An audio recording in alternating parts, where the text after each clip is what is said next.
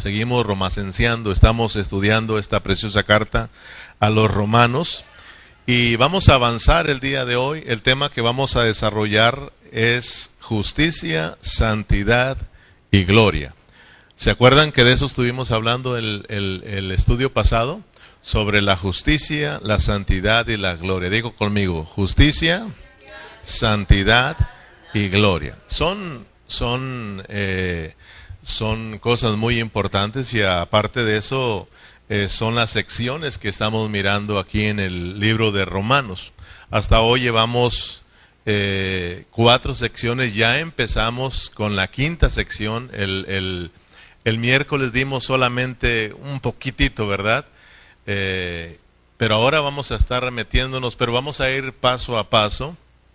Eh, yo voy a estar repitiendo un poquito acerca de esto, de estos puntos importantes que son la justicia, la santidad y la gloria de Dios, porque son muy importantes que nosotros las entendamos. Es muy importante que cada uno de nosotros eh, podamos captarlas porque tienen que ver mucho con nuestra salvación se relacionan mucho con nosotros los hijos de Dios.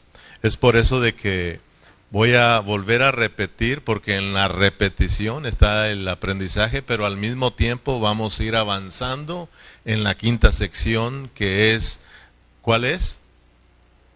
La glorificación. Ok, repita conmigo para que se ejercita, porque venimos a ejercitar nuestro espíritu. Ok, primera sección de Romanos la introducción. Segunda sección, la condenación. Tercera sección, la justificación. Cuarta sección, la santificación. Quinta sección, la glorificación. Sexta, la elección, ¿verdad? Eh, séptima, la transformación. Y la última, hermanos, la conclusión, ¿verdad? Eso está bueno porque ya, mire, ya se lo están aprendiendo, porque le van agarrando la onda, como David, ¿verdad? David supo agarrar la onda. Así de que nosotros también agarremos la onda. Este, ahorita estamos con la quinta sección que tiene que ver con la glorificación, no se lo olvide.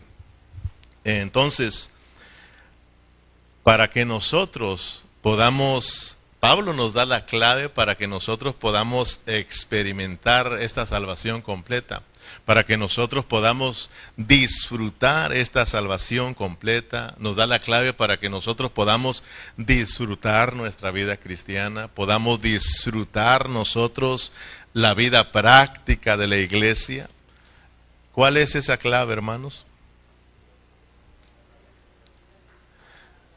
Que el Señor, mire, es muy importante los, los adolescentes que están aquí, los jovencitos. Mire, yo sé que los niños pequeñitos estamos batallando, pero yo he estado orando, ¿verdad? Para que ya alguna maestra al menos ya esté poniéndose las pilas, para que cuando ya estemos, ya estemos como hoy que estamos todos, una maestra diga, mándenme a los niños, aunque sean los pequeñitos, y ella pueda hacerse cargo, y así irnos poco a poco activando.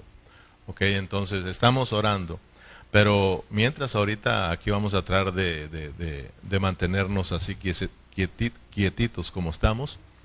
Pero les decía a los adolescentes, los jóvenes, si ustedes prestan atención, ¿verdad? Eh, ustedes también van a captar el propósito de Dios que tiene para sus vidas. Porque es de la manera, si ustedes llegan a tener revelación de Dios en sus vidas, ustedes serán jóvenes para Dios jóvenes para Cristo. Muchos de nuestros jóvenes, incluyendo a mis hijas, muchos de ellos no han captado, no han tenido mucha revelación de Dios. Es por eso que están aquí, pues están aquí porque siguieron a sus papás. Están aquí porque, bueno, pues somos cristianos, dicen. Y pues ahora día de reunión y tenemos que ir ahí. Pero estando aquí, ellos están pensando en otras cosas, no sé qué están pensando. Pero oramos para que Dios capture a los jóvenes y también a nosotros los grandes, porque también nos pasa lo mismo a veces. Si nosotros le pedimos a Dios que se nos revele, o sea, que el joven le diga, Señor, aquí estoy, yo quiero que tú te me reveles a mi vida para que yo sea convencido de quién eres tú, para que yo sea convencido en qué consiste la vida cristiana, para que yo esté convencido de qué consiste las reuniones, por qué estoy aquí, para qué me salvaste. Y entonces cuando Dios se te revela a ti, joven, se te revela a ti, hermano, entonces es la clave para que tú puedas entender a Dios. Y el entender a Dios nos lleva a nosotros a amarlo y a disfrutarlo.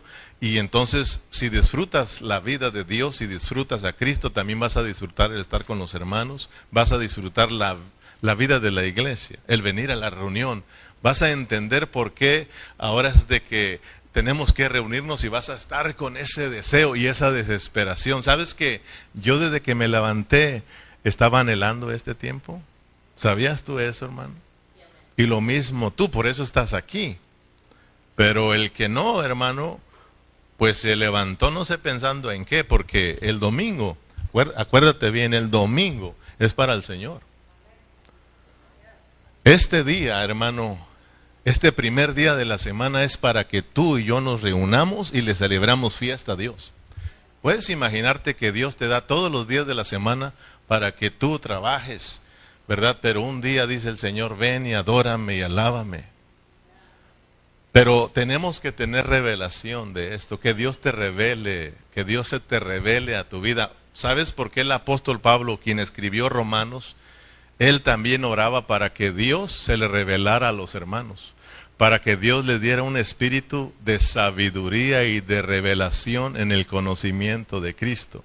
Por eso te digo, esta es la clave, porque cuando Dios te... Revelación es que Dios te corra el velo y luego puedas mirar lo que hay atrás. Eso es revelación que, que, que Dios se te revele a tu vida, se te revele quién es, que tú lo, lo veas como en visión, ¿verdad? y entonces Dios va a bendecir como no te imaginas tu vida. Fíjate lo que dice Pablo a los Efesios. Mira, con esto voy a ir metiéndome poco a poco. Efesios capítulo 1, versículo 16. Fíjate que el apóstol Pablo oraba y nosotros tenemos que estar orando. Yo oraba por nuestros jóvenes, yo oraba por todos los hermanos, que de verdad Dios se nos esté revelando. Dios nos esté revelando esta preciosa carta a los romanos y Dios a través de esta carta nos esté revelando el propósito de nuestra salvación. Si Dios no nos revela, entonces vamos a seguir siendo los mismos. Si el joven no tiene una revelación de Dios, él no va a cambiar de vida. Si tú y yo, hermanos, no tenemos revelación de Dios, no estamos teniendo revelación de Dios, vamos a seguir siendo los mismos. Va a pasar, van a pasar los años y vamos a ser, vamos a seguir siendo eh, cristianos sin crecimiento, cristianos sin responsabilidad. Y eso es bien triste, hermano. Yo mirar a un hermano que es irresponsable en su vida espiritual, eso da mucha tristeza, porque yo digo, este hermano no ha entendido el propósito por la cual Dios lo salvó. Y aparte digo, me da lástima porque si este hermano muere de esa manera o lo encuentra Cristo, él va a tener bien muchas pérdidas. De verdad, hermano. Y ya la venida de Cristo está, está más cerca que nunca. Yo viendo lo que está pasando y todo lo que se está planeando en este mundo, pues no cabe duda que Dios está preparando todo el escenario para venir y empezar su cosecha. Entonces, hermanos, tenemos que orarle al Señor. Mire, dice Pablo a los Efesios en el 1.16, no ceso de, de dar gracias por vosotros, haciendo memoria de vosotros en mis oraciones, para que el Dios de nuestro Señor Jesucristo, el Padre de gloria, os dé espíritu de sabiduría y de revelación en el conocimiento de Él, alumbrando los ojos de vuestro entendimiento. ¿Para qué, hermanos? para que sepáis cuál es la esperanza que los ha llamado y cuáles son las riquezas de la gloria de su herencia en los santos. Mira, hermano, si no tenemos revelación, si no tenemos un conocimiento de nuestro Señor Jesucristo, entonces dice, no vamos a saber. ¿Sí, sí, sí se fija usted, hermanos?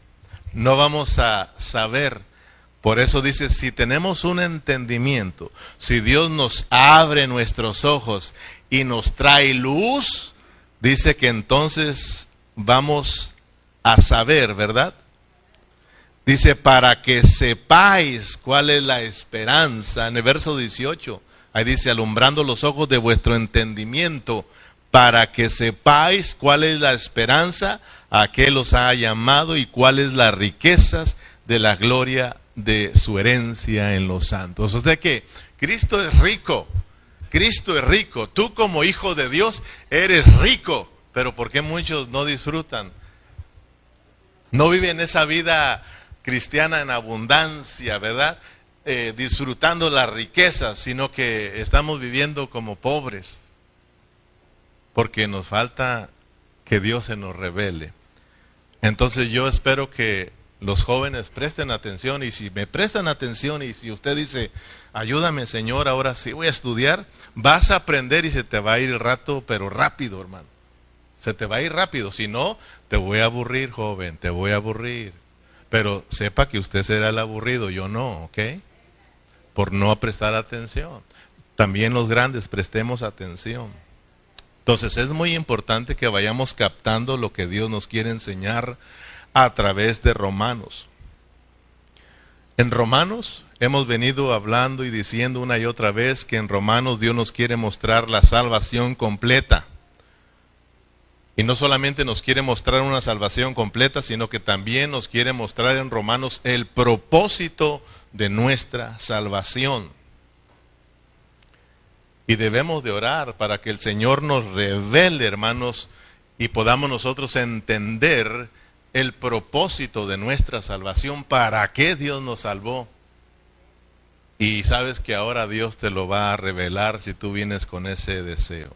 Pero yo quiero preguntarle a los jóvenes, porque, bueno, algunos no han estado aquí, pero algunos sí han estado aquí estudiando con nosotros. Entonces quiero porque yo, ¿Por qué estoy haciendo eso? Quiero, traerla, quiero atraer, quiero atraerte a ti, joven, para que también tú aprendas juntamente con nosotros. Y también los grandes, que nosotros prestemos atención porque tengo preguntas para usted. Pero nadie de los grandes conteste, dejen a los jóvenes solos. Y ahorita los jóvenes los van a dejar solos a ustedes para que ustedes contesten. Pero traigo preguntas para todos.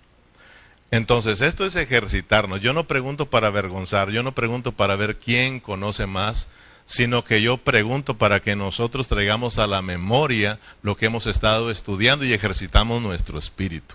Amén. Y en lo que tú has entendido tú puedas expresarte, porque cuando tú lo hablas, eso se te va a quedar ahí grabado, hermano. Entonces, estas preguntas para los jóvenes. Jóvenes, ustedes que son cristianos, ¿En qué consiste nuestra salvación? ¿En qué consiste nuestra salvación? ¿En qué consiste, pues, te la voy a poner más fácil? Si hemos venido hablando que Romano nos revela la salvación completa, la salvación completa. ¿Qué estamos diciendo nosotros con la salvación completa de Dios? Porque ya lo he venido hablando en otra vez. ¿Qué significa que Dios te quiere salvar completamente a ti? A ver, te la pongo más fácil. Acá tenemos jóvenes, acá tenemos jóvenes. ¿Qué significa que Dios te quiere salvar completamente? ¿Qué significa que Dios nos dio una salvación completa, una salvación grande? O pregunto directamente.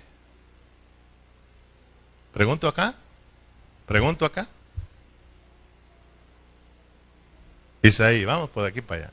¿Qué significa que Dios nos quiere salvar completamente? Si hacen memoria, yo lo he estado repitiendo una y otra vez. Axiri, ¿qué significa que Dios nos quiere salvar completamente?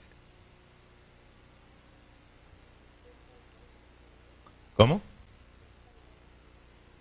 Que Dios nos quiere salvar. Si Dios nos quiere salvar, pero completamente. ¿Qué significa que Dios te quiere salvar completamente.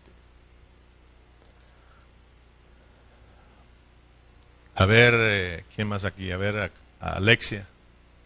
¿Qué significa que Dios te quiere salvar completamente?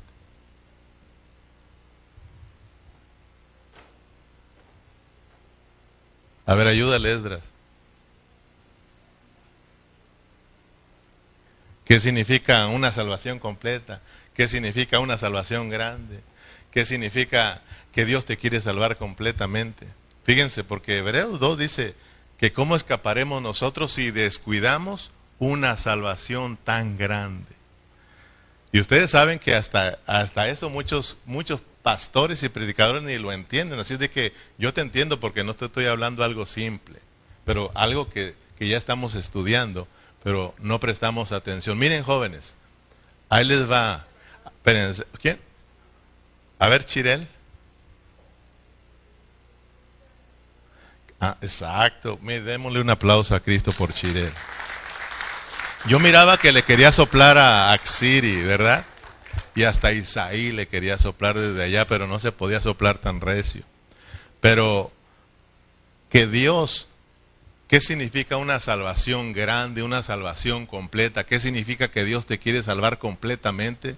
Es de que primero Dios inicia nuestra salvación en nuestro espíritu, después continúa en nuestra alma y por último tiene que salvar nuestros cuerpos mortales, ¿verdad? Entonces, por ejemplo, nosotros ya somos cristianos y ya somos nacidos de nuevo, pero ¿para qué estamos acá?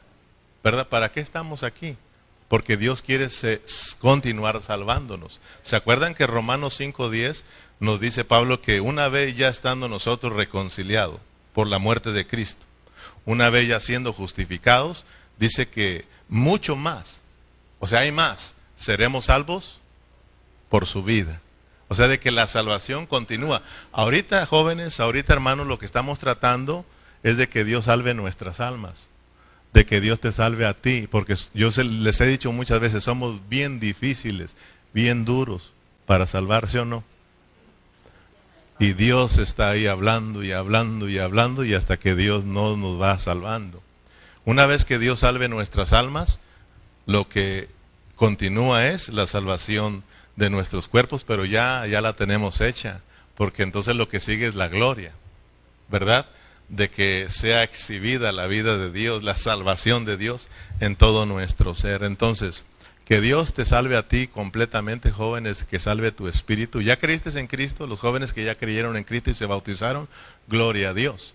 Ellos ya son salvos en su espíritu, pero ahora Dios quiere salvarlos a ustedes, para que se les quite ese deseo del mundo, los placeres del mundo, las tentaciones sean victoriosos, Dios quiere ahora salvar sus almas, salvarlos a ustedes, que su intelecto, que su mente esté llena de Cristo, para que ustedes piensen y mediten en Cristo y conozcan cuál es el propósito de Dios para que sus sentimientos, para que sus sentimientos sean ganados por Cristo y ustedes en vez de amar al mundo o otras cosas amen a Dios, amen a Dios y su voluntad, esa es la alma, alma, intelecto, sentimiento y voluntad para que ustedes puedan servir a Dios, la voluntad.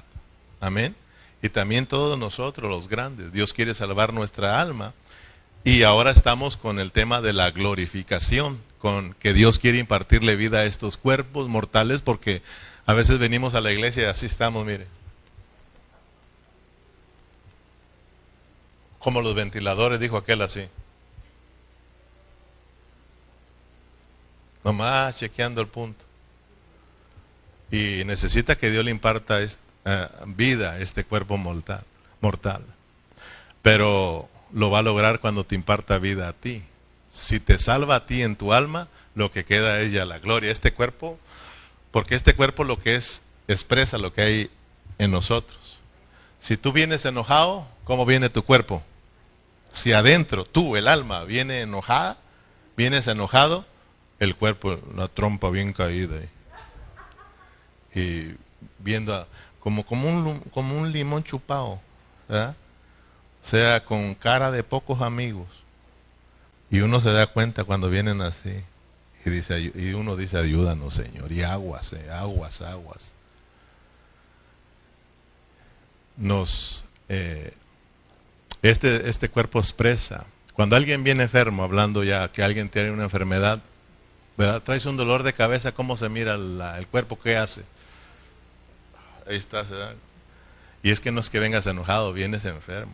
Tu cuerpo está expresando algo. Bueno, pues nosotros, hermano, eh, como cristianos, en este cuerpo tiene que expresar, tiene que expresar, ser, expresar eh, la gloria de Dios. Amén.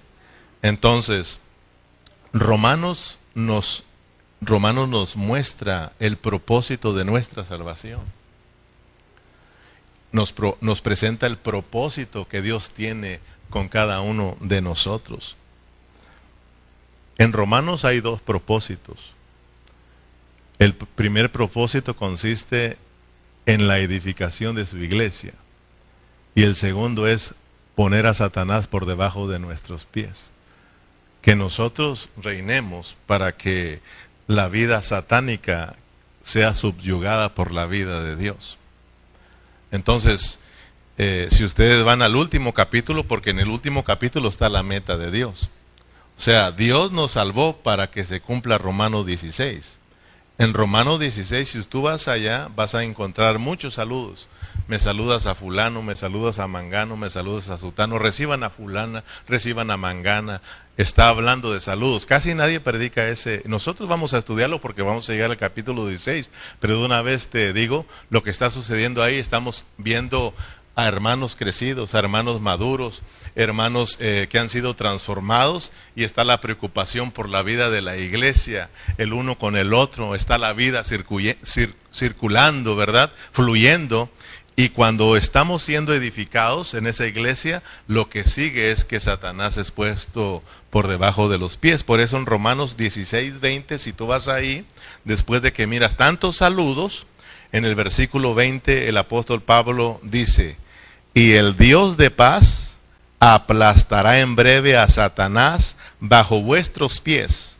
La gracia de nuestro Señor sea con, con todos vosotros.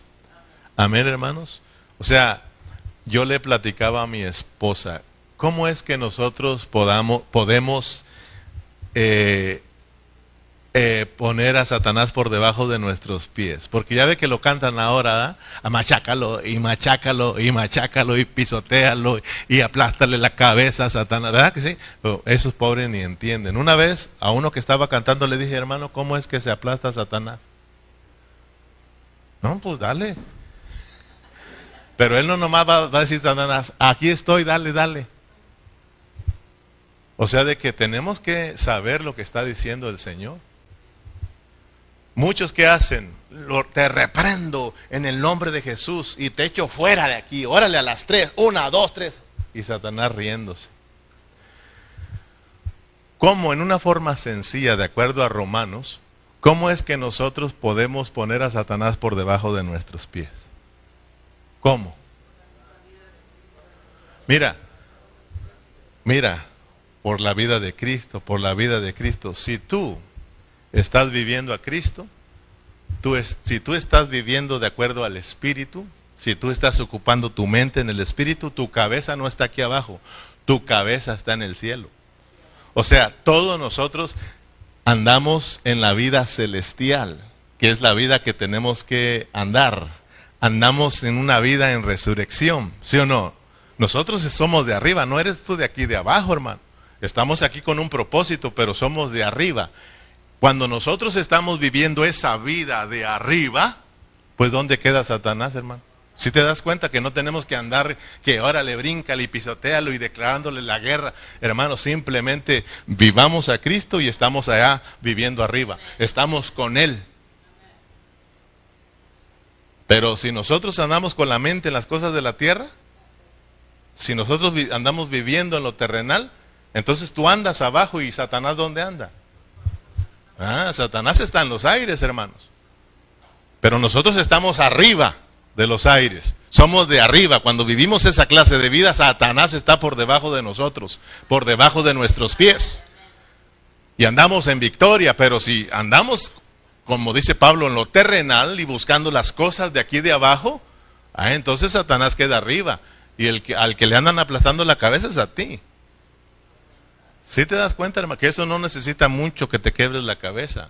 Un jovencito puede ser victorioso cuando anda viviendo en las cosas de arriba, cuando anda viviendo a Cristo. Amén, hermanos.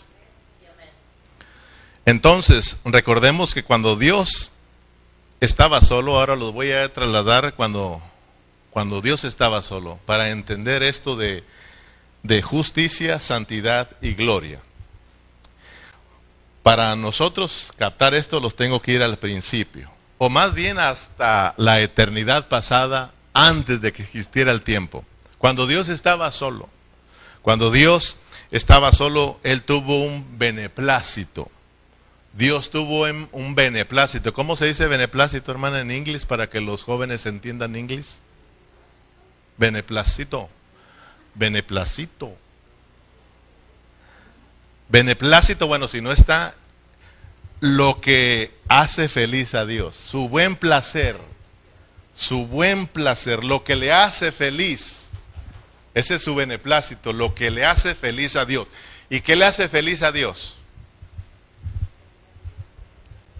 ¿Qué es lo que, qué es, cuál fue su beneplácito? ¿Qué es lo que le, le hizo feliz a Dios? Acuérdate que Dios cuando estaba solo dijo Dios, bueno, y yo estoy solo aquí. ¿Y quién va a conocer que hay un Dios justo, un Dios santo y un Dios glorioso? ¿Quién? Entonces, no, no, no es bueno que Dios esté solo. No es bueno que el hombre esté solo. Yo le voy a hacer su ayuda idónea y esto es lo que le hizo estar contento, lo que le gustó, lo que amó, hermano. Lo que le hizo feliz es que iba a ser a su ayuda idónea. Está hablando de su iglesia, está hablando de sus hijos, está hablando de su pueblo. Por eso tú estuviste en el plan de Dios, tú y yo estuvimos en el plan de Dios desde antes de que naciéramos. Por eso deben de estar contentos, hermano. Dios, allá cuando estaba solo, imagínate, dijo, a Chito lo voy a escoger sin que nacieras todavía. A Chito lo voy a escoger, porque ese me va a hacer feliz. Amén. Y a todos nosotros, a Lorenzo, a Juan, a Josué, lo voy a apartar para mí, lo voy a escoger. ¿No dice la palabra que fuimos predestinados desde antes de la fundación del mundo? Entonces, Dios tuvo un buen placer. Dios, eh, ese es su beneplácito, lo que a Dios le hace feliz y lo que a Dios le hace feliz, lo que Dios anheló o el plan de Dios es de tener a mucha gente, a muchos hijos, un pueblo grande para Dios darse como vida a este pueblo, para que la vida de Dios pudiera ser expresada en todo este pueblo. Entonces Dios dijo, vamos, vamos, manos a la obra y empezó, hermano, su obra. Amén. Y todos nosotros sabemos lo que, sucedió, lo que sucedió. Y Pablo lo dice, no son palabras eh, que nosotros inventamos, sino que Pablo lo está diciendo a los Efesios en el capítulo 1, versículo 9, ahí en Efesios 1, 19 dice, dándonos a conocer el misterio de su voluntad. Porque esto era un misterio, porque estaba escondido cuando Dios estaba solito, solamente lo, estaba planeando. Pero dice Pablo, ya no es un misterio porque Dios ya no lo dio a conocer, o sea, Dios ya lo reveló, ya no es un misterio esto, no es un misterio para ti, para mí, hermano. Amén. Dice, dándonos a conocer el misterio de su voluntad. ¿Cuál es su voluntad? Según su beneplácito, el cual se había propuesto en sí mismo de reunir todas las cosas en Cristo. El, Cristo es el que lo hace feliz, pues. Amén. Y como nosotros estamos metidos en Cristo, también hacemos feliz a Dios. Por eso cuando estamos aquí reunidos adorándole, es Cristo en nosotros. Él es la cabeza, nosotros somos el cuerpo y es lo que le hace feliz a Dios. Dios no te mira a ti ni a mí, sino que mira a Cristo. Amén. Nosotros estamos ahí escondidos en Cristo. Aleluya. Amén. Dice de reunir todas las cosas en Cristo en la dispensación del cumplimiento de los tiempos, así las que están en los cielos como las que están en la tierra. Gloria a Dios, hermano. Ya no es un misterio porque Dios ya no lo ha revelado. Dios tiene un deseo, ¿verdad? Tener un pueblo muy grande, muchos hijos y darse como vida a este pueblo, a estos hijos, para que todo este pueblo y todos sus hijos puedan expresar al Dios, al Dios justo, al Dios santo y al Dios glorioso. Y la vida de Dios pueda reinar sobre esta tierra. Acuérdense que cuando Dios puso a Adán en el huerto, eh, y le dio a su esposa Eva, Dios anhelaba mucha gente en ellos. Cuando Dios puso a Adán aquí, él miraba a muchos hijos metidos en Adán. ¿Ok? Y entonces este era el anhelo de Dios. Por eso cuando Dios los puso ahí, no le dio la orden que llenaran la tierra. Dijo, tengan muchos hijos y llenen la tierra porque ese es mi deseo. Y luego no solamente les digo, sino que también gobiernen, ¿sí o no? Si usted va rápidamente a Génesis 1, 27, pónganme atención porque los voy a ir elevando a lo que es la quinta sección, la glorificación. Pero para eso tenemos que darle un repaso a la justificación, santificación y luego ya entendamos la glorificación. Porque esto se relaciona mucho con tu salvación, hermano, con nuestra salvación, con el propósito de Dios. Génesis 1.27, y crió Dios al hombre a su imagen y a imagen Dios lo crió, varón y hembra lo crió y los bendijo. Y les dijo, fructificar y multiplicaos. ¿Qué dice? Llenen la tierra y sojuzgarla y, señor, y señoread en los peces del mar, en las aves de los cielos y en todas las bestias que se mueven sobre la tierra. ¿Se da cuenta? Que Dios anhelaba su reino aquí en la tierra. Que el hombre que Dios crió también gobernara, pero bajo la vida de Dios. Pero ya todos sabemos lo que sucedió en el capítulo 3. ¿Qué sucedió? Tenemos la caída, y el hombre de ahí empezó a caer y a caer y a caer. Cuatro caídas registradas en la Biblia. El hombre cayó por el engaño, ¿verdad? Satanás lo engañó y el hombre, hermanos, vino a estar ahora en manos de Satanás. Entonces miremos, ¿qué sucedió? Cuando el hombre lo crió y lo puso ahí, Dios quería llenarlo con su vida. O sea, Dios es justo, Dios es santo y Dios es glorioso. Él quería, al darse como vida, quería que el, hombre que aquí puso expresara su justicia, su santidad y su gloria. Pero como el hombre desobedeció y cayó y quedó ahora en manos de Satanás, entonces el hombre ya no pudo expresar esas tres cosas que hemos venido estudiando. El hombre en vez de expresar la justicia de Dios que expresó, Injusticia, lo miramos, la injusticia de los hombres, ¿sí o no? El hombre en vez de expresar la santidad de Dios, ¿qué expresó? Una vida pecaminosa. El hombre en vez de, hermanos, expresar eh, la gloria de Dios, ¿qué expresó? Una vida diabólica, hermanos. Entonces el hombre en vez de expresar la, la vida de Dios vino a expresar la vida del diablo, otro reino. Y ya lo miramos. Entonces mire bien que en la caída del hombre se perdieron tres cosas, fíjese bien. En la caída del hombre se perdieron tres cosas. ¿Cuáles son las cosas que se perdieron, Alex? ¿Cuáles fueron las tres cosas que se perdieron? Di conmigo, justicia, santidad y gloria. Prendan, estudien, estudien. Si no, los voy a aburrir. ¿Cuáles son las tres cosas que se perdieron, Isaí? ¿Ok? Porque de eso hemos venido hablando. Estas se relacionan con tu salvación y con mi salvación. ¿Ok? Dios crió al hombre para que se expresara a Dios y esos son los atributos de Dios que tienen que ser expresados en nuestras virtudes humanas. Entonces, Josué, se perdieron tres cosas. Número uno, santidad y gloria. Ok, el hombre ya no pudo expresar a Dios. Expresó injusticia, una vida pecaminosa, una vida diabólica.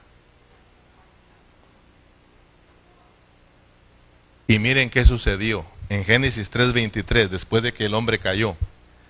En Génesis 3:23 dice, y lo sacó Jehová del huerto del Edén para que labrase la tierra que fue tomado.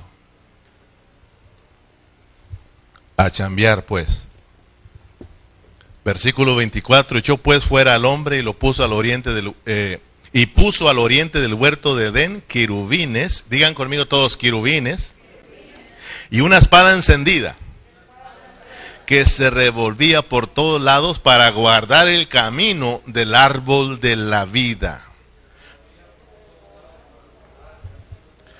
Ok, el hombre cayó fuera.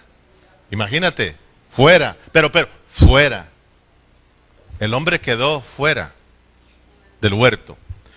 Y Dios guardó el huerto con tres cosas. Querubines, la espada que empezó a girar y una espada y lo encendido, la llama de la espada para que el hombre no pudiera entrar y participar del árbol de la vida. El hombre tenía que esperar hasta que Cristo viniera a morir por ellos. Y todo aquel que creyera en Cristo, entonces se le abría el camino para que pudiera participar del albo de la vida. Gracias a Dios que a nosotros se nos abrió el camino. Pero bueno, cuando Dios sacó al hombre del huerto, entonces mire que el hombre quedó lejos de la justicia, de la santidad y de la gloria. El hombre perdió eso. ¿Ok? Miren, miren, Dios creó para que el hombre tuviera eso. Pero el hombre cayó o sea que cuando Dios lo crió, créanme, puedo decirlo con toda libertad, cuando Dios crió y, Dios le dio ese aliento de vida, el hombre fue lleno de la vida de Dios. Y el hombre, antes de la caída, el hombre era santo, era, era justo, santo y glorioso. Pero cuando el hombre cayó, se vació. Quedó falto de eso, se llenó de otras cosas diabólicas. Amén, hermanos. Entonces el hombre quedó lejos de estas tres cosas. Se perdieron estas tres cosas porque se perdió. Eh, o sea, cuando digo se perdieron, porque en Dios están, pero Dios se las quería dar al hombre, ¿sí o no? El hombre ya lo miramos ahora lejos y entonces ya no se pudo, eh, ya no se pudo llevar a cabo. Pero gracias a Dios que Dios no se quedó con las manos cruzadas diciendo, ah, ya me robaron a mi hombre, ah, ya el hombre falló. Dios es soberano y Dios en su soberanía tenía planeado eso. Porque mira, Dios como queriendo y no, hizo que el hombre desobedeciera. Porque dijo, Solo solamente así el hombre me va a conocer. A veces no entendemos. A veces Dios va a provocar un fracaso en tu vida y en mi vida para que nosotros agarremos la onda. Yo le doy gracias a Dios porque yo he experimentado que el mayor trato que tenemos nosotros como padres son nuestros hijos. Cuando uno tiene hijos chiquitos, uno le da duro a los padres que tienen sus hijos grandes y rebeldes. Pero Dios dice, espérate, una vez que crezcan tus hijos, uno se calma, porque son los tratos de Dios para nosotros. Y viera qué bonito Dios me ha tratado a mí. Entonces, y he aprendido que los hijos más rebeldes son nuestros hijos. Y estoy hablando de nosotros porque somos hijos de Dios. Dígame si no somos rebeldes. Y somos hijos de Dios. Entonces, hermanos, de verdad que Dios a veces te decía, nos va a hacer fracasar para ver si agarramos la onda, para ver si podemos voltear hacia arriba y mirar que Dios es glorioso. Por ejemplo, a nadie le gusta la oscuridad, nos gustan los días asoleados y todo, pero todos sabemos que allá arriba hay estrellas bien bonitas pero tú no las, puedes mirar cuando está el sol. Ocupas la oscuridad. Cuando viene la noche y volteas hacia arriba, tú ves la gloria de las estrellas. ¿Por qué estoy hablando esto? El hombre tuvo que hacer que el hombre cayera, no solamente una vez, dos, tres y cuarta caída, para que el hombre pudiera alzar la, su vista hacia arriba y mirar la gloria de Dios. y ahora nosotros podamos decir que Dios perdona, que Dios es amor, que Dios es misericordioso porque lo tuvo para con nosotros. Si no, ¿cómo le diríamos? ¿Cómo diríamos que Dios es perdonador si no nos ha perdonado? Amén. Por eso alguien, alguien Dios lo enferma para la gloria de Dios, ¿sí o no? A veces nos enfermamos por nuestros descuidos, pero a veces Dios es el que permite esa enfermedad porque Él quiere glorificarse. Él quiere tratar a esa persona para que mire que Dios es glorioso. ¿Y qué hace Dios? Le da su sanidad para que entonces ella declare que Dios es sanador. Entonces, hermanos, eh, el hombre cayó y era el, plan de Dios. Dios, hermano, es soberano. Y su soberanía consiste en que ¿quién le puede decir algo a Dios? Dios así lo hizo y su plan es perfecto. Amén.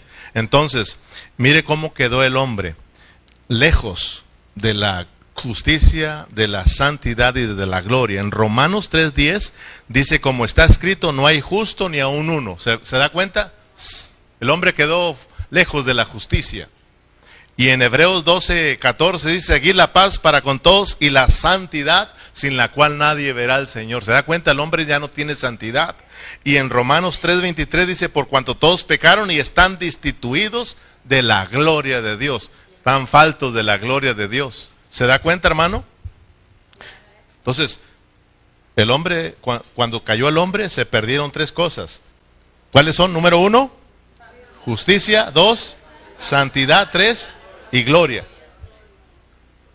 Ahora, con esto en mente, nosotros podemos entender el propósito de nuestra salvación. Eso es lo que yo quiero. Mire lo que tengo que hacer para que usted entienda el propósito de salvación. Ahora bien, ahora que tú ya eres salvo, ahora que yo soy salvo, regresa nuevamente, ¿qué hermanos? La santidad. ¿Regresa qué? La justicia y la gloria, porque están en Cristo Jesús. Cristo es justo, el justo por los injustos. Cristo es santo, hermanos. Él se procesó para llegar a ser el Espíritu Santo, dador de vida. Y también Él es glorioso. Vimos su gloria como la del unigénito del Padre, lleno de gracia y de verdad. Cuando Cristo entra en nosotros, nos llega a eso, pero hay que entender cómo trabajan dentro de nosotros. Entonces, mire, el propósito de la salvación sigue siendo el mismo. Dios te salvó, Dios te trajo aquí para que su justicia, su santidad y su gloria sean expresadas ahora en ti. Dígase la iglesia, hermano. Entonces, ojalá y que el joven entienda para qué Dios lo salvó. Dios te salvó, joven, para que ahora mires que Dios quiere que en ti se vea la justicia, la santidad y la gloria de Dios. Entonces yo digo, yo tengo una responsabilidad como cristiano. Yo tengo que vivir la justicia de Dios, la santidad de Dios y la gloria de Dios. Mire, la expresión que el, Señor hizo cuando salvó a Saqueo. ¿Te acuerdas tú? Cuando salvó a Saqueo. Fíjate, cuando Dios lo salva, al último menciona unas palabras que tienen que ver con nuestro estudio y tú la vas a entender en Lucas 19, 10. Vayan rápidamente ahí conmigo. Lucas 19, 10.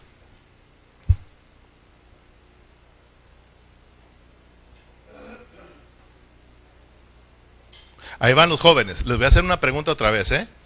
Pero presten atención porque aquí, lo, aquí la vas a saber tú así. Fíjate, para que, para que veas que cuando Dios te, lo está enseñando y revelando, ya no se te hace difícil. Y ahora sí te haces como aquel que dice, pregúnteme, pregúnteme. En Lucas 9, 9 10, 19, 10, perdón, dice, porque el Hijo del Hombre, lea conmigo, porque el Hijo del Hombre vino a buscar y a salvar lo que se había perdido. Si usted mira, nos están hablando de la salvación de saqueo. Era tranza, ¿verdad? Y Dios lo salva. Y cuando termina ahí, cuando Él dice, realmente la salvación ha llegado a este hogar, ¿verdad? Él al terminar dice, porque el Hijo del Hombre vino a buscar y a salvar lo que se había perdido. Realmente, ¿qué estaba haciendo Dios? Cuando salvó a Saqueo. Realmente, hermanos, se la pongo más fácil a los jóvenes. Dice ahí, porque el Hijo del Hombre vino a buscar y a salvar lo que se había perdido. Ok, ¿qué se había perdido, Alexia? ¿Qué se había perdido? Tres cosas que hemos venido hablando. ¿Qué se perdió? Número uno, dos y tres, gloria. Cuando Dios te salva a ti, joven, no creas que nomás te salvó porque estás bien bonito o bonita, o porque le caímos bien al Señor. Dios te salvó con un propósito. Dios me salvó con un propósito. ¿Cuál es el propósito?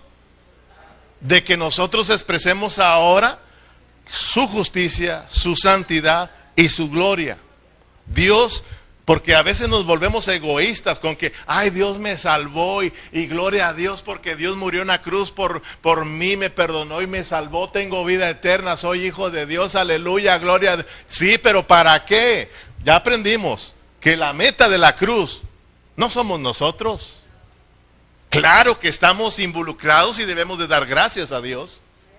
Cuando Cristo vino a buscar y salvó a Saqueo y te salvó a ti, gloria a Dios porque estamos involucrados, porque Dios en el hombre es que quiere llevar a cabo su propósito. Dios en el hombre no la lleva en un animal, en, en nosotros. Dios, hermanos, nos, nos crió con un propósito a nosotros. Nosotros fuimos criados con un propósito. Pero muchas personas no están viviendo de acuerdo al propósito de Dios. Este púlpito que van, que van aquí fue hecho con un propósito. Y ahorita está cumpliendo su propósito, ¿sí o no? Este púlpito se hizo para que de aquí se dieran conferencias, para que de aquí se predicara el Evangelio y está cumpliendo con su propósito.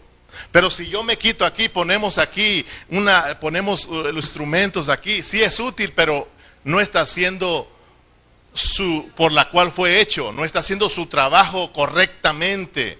Esas bancas están haciendo su trabajo correcta, fueron hechas para que usted se siente, fueron hechas con un propósito de que ustedes se sienten y escuchen. ¿Sí o no, hermanos?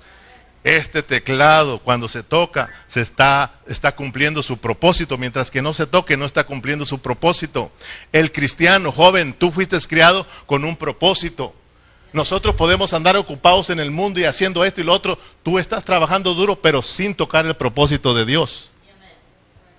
Dios nos crió y Dios nos salvó con un propósito. El propósito sigue siendo el mismo. Dios quiere expresarse a través de ti, de mí. Dios quiere expresar sus atributos divinos en nuestras virtudes humanas. Dios quiere expresar su justicia, su santidad y su gloria en cada uno de nosotros. Te das cuenta que cuando tú entiendes tu salvación, le empiezas a hallar sabor y empiezas a ser responsable y empiezas a decir realmente yo no estoy cumpliendo el propósito de Dios. Amén, hermanos. Gracias a Dios que si tú ya has creído en Cristo, ya empezó Dios su obra de salvación en nosotros. Por eso eh, eh, Pablo mismo dice en Colosenses 1.27 que Cristo en vosotros la esperanza de gloria. Hay una esperanza de gloria. Pero primeramente Dios quiere, ahora, después de salvar tu espíritu, Dios quiere salvar tu alma. Y después esa gloria se va a ver en cada uno de nosotros. Amén. Entonces, mire bien. Cuando estamos entrando al tema de la glorificación, esa es una pregunta para los grandes. Cuando hablamos de la glorificación, un hermano, una hermana, dígame, ¿qué es lo que Pablo está diciendo, pues? ¿Qué es la gloria? Es la expresión. Entonces, cuando hablamos de la glorificación, porque esa tiene que ver con nuestro cuerpo, mire bien, la justicia se aplica a tu espíritu. La santidad se aplica a tu alma y la gloria se aplica a tu cuerpo. Esa es una salvación completa. Dios nos quiere mostrar en Romanos su salvación completa. Porque cuando somos completamente salvos, Dios es expresado en nosotros, en nuestros cuerpos mortales. O sea, de que nosotros vivimos, vivimos, hermanos, en, en justicia, vivimos en santidad y vivimos expresando la vida gloriosa de Dios. Somos gloriosos, somos la iglesia gloriosa, hermano. Ese es el anhelo de Dios. Entonces, cuando hablamos de la glorificación, estamos hablando, eh, porque se va a llevar a cabo eh, eh, el, el, que Dios nos dé otros cuerpos, ¿sí o no? de la transfiguración de nuestros cuerpos, de cuerpos corruptos a cuerpos incorruptibles. Todos sabemos que cuando resucitemos, ¿verdad? Eh, nos van a dar otros cuerpos, porque este, este, esta carne, eh, carne y sangre no puede heredar el reino de Dios. Entonces Dios nos tiene que quitar porque ahí está, ahí no mora el bien, ahí mora la vida diabólica y satánica. Dios la tiene que quitar y Dios nos tiene que dar otros cuerpos que son muy parecidos al de Cristo, muy gloriosos. Amén. Pero eso va a ser solo la manifestación, va a ser la manifestación. El asunto es de que estamos hablando ahora en vida. Pablo habla mucho de en vida, de en vida, de en vida, de ser llenos con la vida ahora, de reinar en vida ahora, ahora. Entonces cuando habla de la glorificación de nuestros cuerpos, eh, nosotros ya aprendimos que eso es expresión, pero tenemos que irnos más hacia allá, más, más, algo más, eh, tenemos que anhelar más de esto. Cuando hablamos de que Dios le quiere impartir vida a tu cuerpo, cuando hablamos de que Dios eh, eh, eh, se quiere glorificar en nuestros cuerpos, cuando hablamos de la glorificación realmente, ¿qué Pablo está diciendo? Porque con esto vamos a ir metiéndonos a este tema de la glorificación. Mire lo que dice Pablo, vaya conmigo y voy a estar cerrando aquí. Dije voy a estar cerrando, ¿ok? Eh, si a la puerta se cierran poco a poquito. Segunda de Corintios 5.1, léalo con entendimiento para que vea que es lo mismo que está hablando en Romanos capítulo 8. Porque sabemos que si nuestra morada terrestre está, este tabernáculo se deshiciere, tenemos de Dios un edificio, una casa no hecha de mano, eterna en los cielos. Y por esto también gemimos, deseando ser revestidos de aquella nuestra habitación celestial. Pues así seremos hallados vestidos y no, desnudos. Porque asimismo los que estamos en este tabernáculo, en este tabernáculo gemimos con angustia, porque no quisiéramos ser desnudados, sino revestidos para que lo mortal sea absorbido por la vida. Mas, lo, eh, mas el que nos hizo para esto mismo es Dios, quien nos ha dado las arras del Espíritu. Si se dan cuenta, el apóstol Pablo está hablando de darle vida a nuestros cuerpos mortales, de la glorificación de nuestros cuerpos. Pero fíjese que cuando hablamos nosotros de que la gloria es la expresión, sí es bueno, pero tenemos que, entender qué, es, qué se expresa. ¿Qué se expresa? O sea, acuérdense que la salvación del cuerpo es lo último, ¿ya? Es lo último. O sea, de que cuando nosotros estamos experimentando la gloria de Dios, significa que tú y yo ya estamos experimentando la salvación del Espíritu, la salvación del alma, y lo que continúa es la gloria significa que nosotros estamos, estamos experimentando la vida de Dios. La vida de Dios se está extendiendo desde nuestro espíritu a nuestra alma y a nuestros cuerpos. Significa que nosotros estamos disfrutando a Cristo, estamos disfrutando la riqueza de Cristo. Somos cristianos que estamos experimentando el crecimiento, la madurez, la edificación y eso es gloria, hermanos. ¿Me explico? Porque está bajo el contexto de que nosotros tenemos que anhelar la salvación de Dios, de que nosotros tenemos que anhelar disfrutar las riquezas de Cristo, ¿verdad? El disfrute de Cristo. Por eso mencionan las arras del Espíritu. Y si tú vas a Romanos capítulo 8, y aquí voy a cerrar, Romanos capítulo 8, te vas a dar cuenta que habla de lo mismo cuando nos hablan de la glorificación. En Romanos capítulo 8, ahora nos eh, eh, el tema de la, de la glorificación están desde el versículo 14 hasta el último versículo de este capítulo 8. Entonces vamos a abundar bastante todavía, para que usted si no alcanza a captar esto de la gloria, hermano, no se preocupe porque vamos a estar, bueno, sí, preocúpate, ¿da? Pero no te desesperes porque vamos a estar estudiando más. En el versículo 14 dice, porque todos los que son guiados por el Espíritu de Dios, estos son hijos de Dios. ¿Te das cuenta de que en los versículos anteriores ya te hablaron de que Dios quiere darle vida a tu cuerpo por su Espíritu que mora en nosotros? Y ya entendiste lo que significa que Cristo more en nosotros. No solo significa que Cristo está dentro en tu espíritu, sino que está morando, sino está haciendo su hogar en tu corazón, está salvando tu alma. Entonces, ese es el espíritu morador. Y dice aquí en el versículo 4, porque todos los que son guiados por el espíritu, el espíritu morador, ¿verdad? El espíritu que está allá en tu espíritu también, estos son hijos de Dios.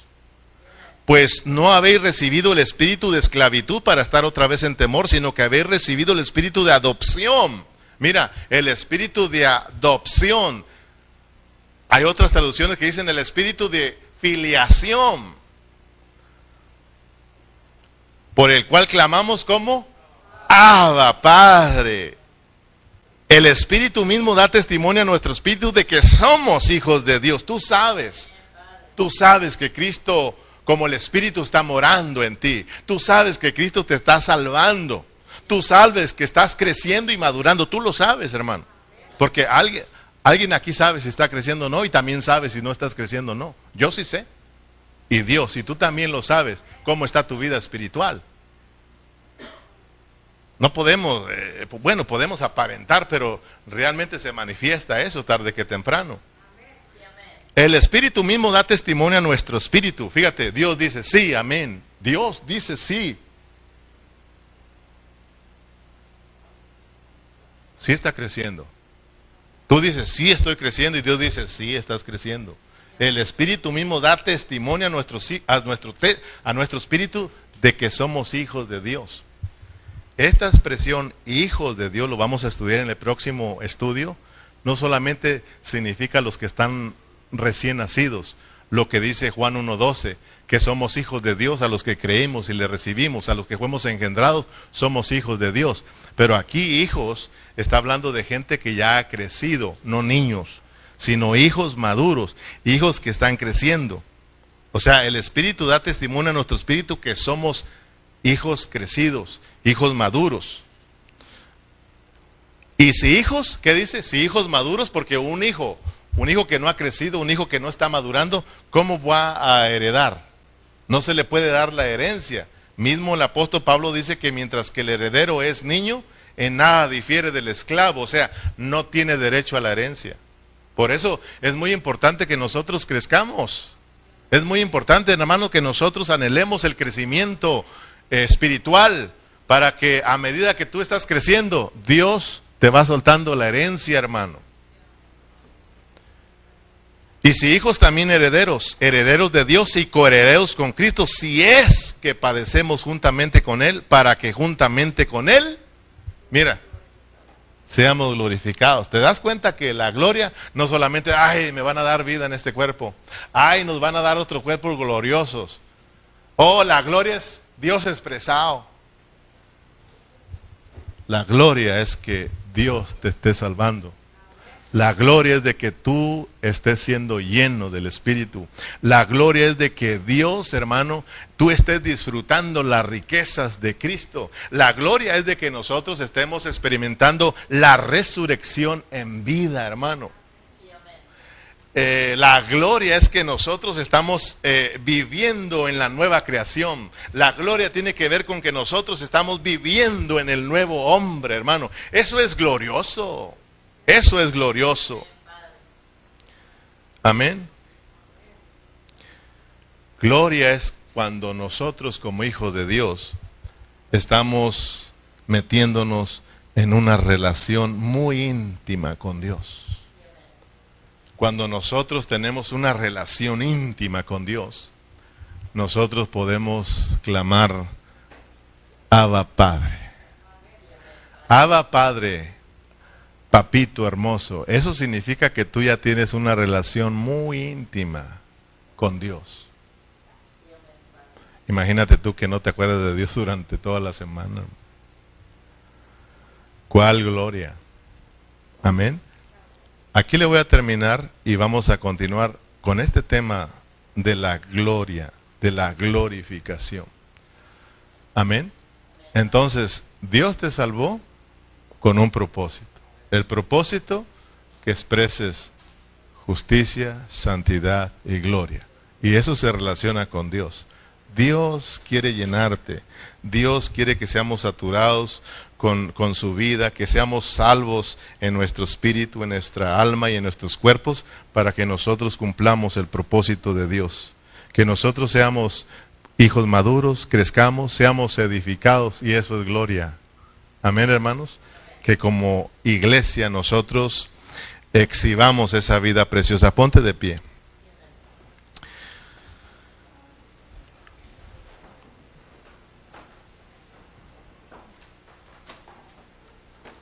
¿Se te hizo cortito o todavía se te hizo más largo? ¿Largo?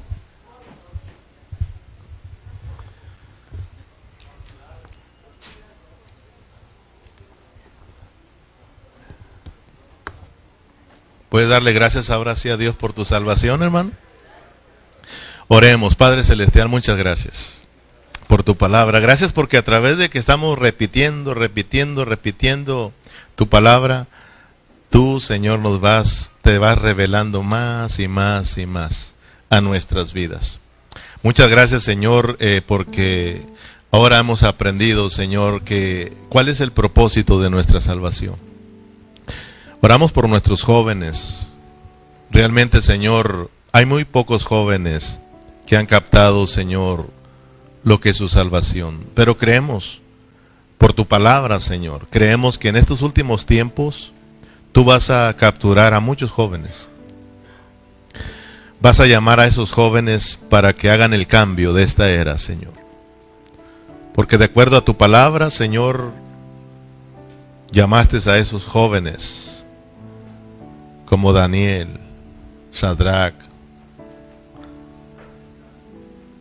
y Abednego, Señor, a un Josué, a un José, a un Pablo, Señor, cuando lo llamaste era un joven.